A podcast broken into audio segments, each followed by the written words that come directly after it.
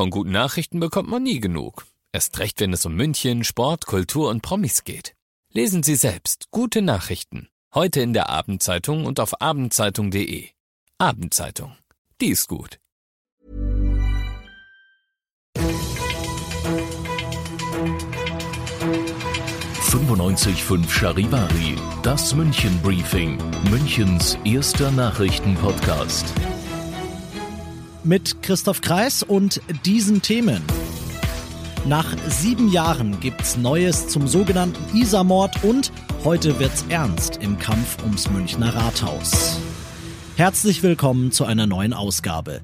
Dieser Nachrichtenpodcast informiert euch täglich über alles, was ihr aus München wissen müsst. Jeden Tag gibt's zum Feierabend in fünf Minuten von mir alles Wichtige aus unserer Stadt, jederzeit als Podcast und jetzt um 17 und 18 Uhr im Radio.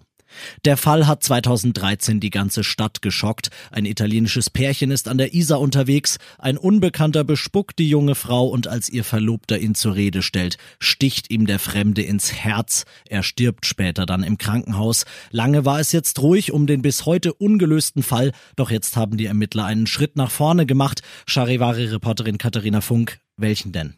Man hat damals ja DNA vom Täter gefunden und gesichert und jetzt konnte man ein neues Verfahren anwenden.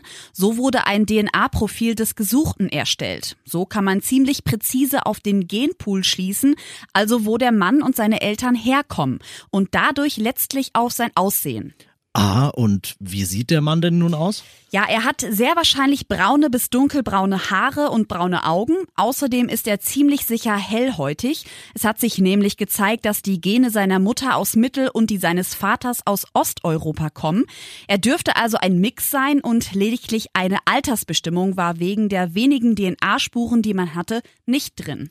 Die Suche dürfte noch immer schwierig bleiben, aber die Chancen der Ermittler, den Isa-Mörder zu finden, die sind heute beträchtlich gestiegen. Das waren Infos von Charivari-Reporterin Katharina Funk. In zehn Tagen wählt München seinen aktuellen SPD-Oberbürgermeister Dieter Reiter wieder oder es wird eine Oberbürgermeisterin, denn die besten Chancen haben Christina Frank von der CSU und Katrin Habenschaden von den Grünen. Heute stehen sich die drei in der großen Münchner Wahlarena hier bei uns im Pressehaus gegenüber. Es ist das letzte große öffentliche Aufeinandertreffen vor der Wahl. Wir übertragen den Wahlkampfhöhepunkt ab 19 Uhr live im Radio und im Stream auf der 955 Charivari Facebook-Seite. Dort Dort könnt ihr den Showdown auch im Real Life gucken, wenn ihr heute um sieben keine Zeit habt.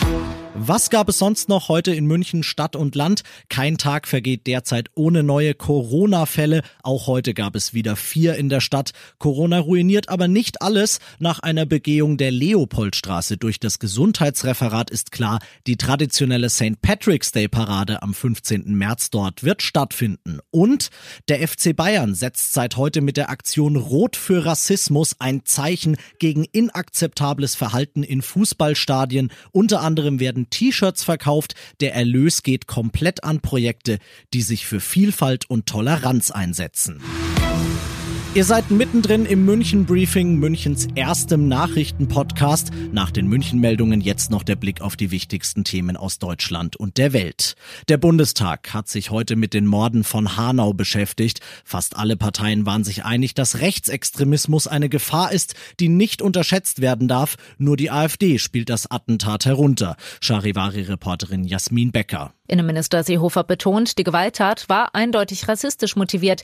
Rechtsextremismus sei die größte Bedrohung, die wir momentan haben. Justizministerin Lambrecht versichert, man nehme den Kampf dagegen auf. Für Bundestagspräsident Schäuble allerhöchste Zeit. Zu lange habe der Staat die Gefahr von Rechtsaußen unterschätzt. Für viele Parteien ist aber auch die AfD gefährlich. Zwar habe die den Rassismus nicht erfunden, heißt es etwa von der SPD. Die Partei schaffe es aber, Rassismus wieder gesellschaftsfähig zu machen. Tausende Flüchtlinge können zwischen Griechenland und der Türkei gerade weder vor noch zurück. Sie wollen in die EU. Außenminister Maas möchte die Türkei unterstützen, allerdings nur unter gewissen Bedingungen. Charivari-Reporterin Tanja Wagner. Weltweit nimmt die Türkei die meisten Flüchtlinge auf, da sei es nur fair, diese Last zu verteilen, sagte Maas vor seinem Abflug. Aber ebenso klar ist für Maas, dass die Türkei im Gegenzug dann auch ihren Teil des Abkommens von 2016 einhalten muss. Die Türkei hatte allerdings am Wochenende die Grenze zu Griechenland für geöffnet erklärt und viele Migranten hatten das geglaubt. Griechenland will illegale Übertritte dagegen verhindern und wirft der Türkei vor, mit den Flüchtlingen von der EU höhere Zahlungen erzählen erzwingen zu wollen. Und das noch zum Schluss. Hamsterkäufe wegen des Coronavirus haben in Australien dafür gesorgt, dass das Klopapier in den meisten Supermärkten restlos ausverkauft ist. Eine Lokalzeitung hat sich dafür jetzt eine kreative Lösung ausgedacht. In einer Ausgabe waren acht leere Seiten zum Ausschneiden und, sagen wir mal, andersweitig verwenden. Ich bin Christoph Kreis und wünsche euch einen schönen Feierabend. 95.5 Charivari.